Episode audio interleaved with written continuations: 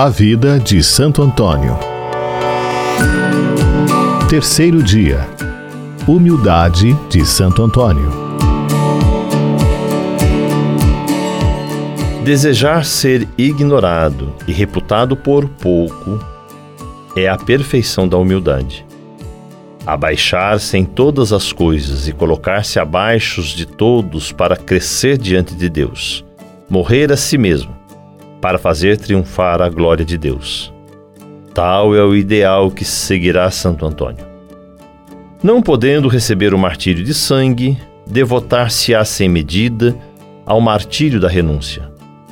Escondeu seus talentos com tanto cuidado que durante muito tempo os confrades olharam-no quase como ignorante.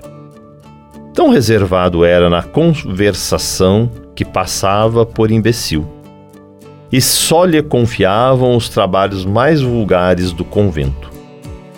Enfim, mais por piedade que por satisfação, o padre guardião do convento de Monte Paulo encarregou-o da lavagem da louça e da limpeza da casa. Santo Antônio tudo aceitou sem dizer a menor palavra sobre sua origem e sem a menor alusão aos vastos conhecimentos teológicos recebidos. Conhecer Jesus e Jesus crucificado, amá-lo, unir-se a Ele, era a única ambição. Perfeito discípulo de Jesus Cristo e do patriarca São Francisco, Antônio de Pádua todas as gerações admirarão essa profunda humildade.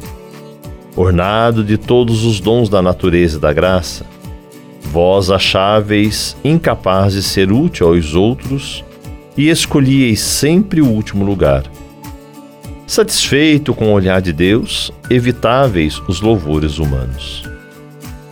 Oh, que contraste admirável com minha conduta! Como temo examinar-me! Como posso nutrir tanto orgulho com tamanhos defeitos, enquanto que vós, cheio de méritos, não vedes ninguém abaixo de vós? Também estou castigado do meu orgulho e presunção por minhas recaídas contínuas e pela ausência de todo o favor celeste. Exemplo de Santo Antônio os fariseus, confundidos por Cristo Jesus, maquinaram sua morte. Assim fizeram os heréticos de Romanha, em relação a Santo Antônio de Pádua.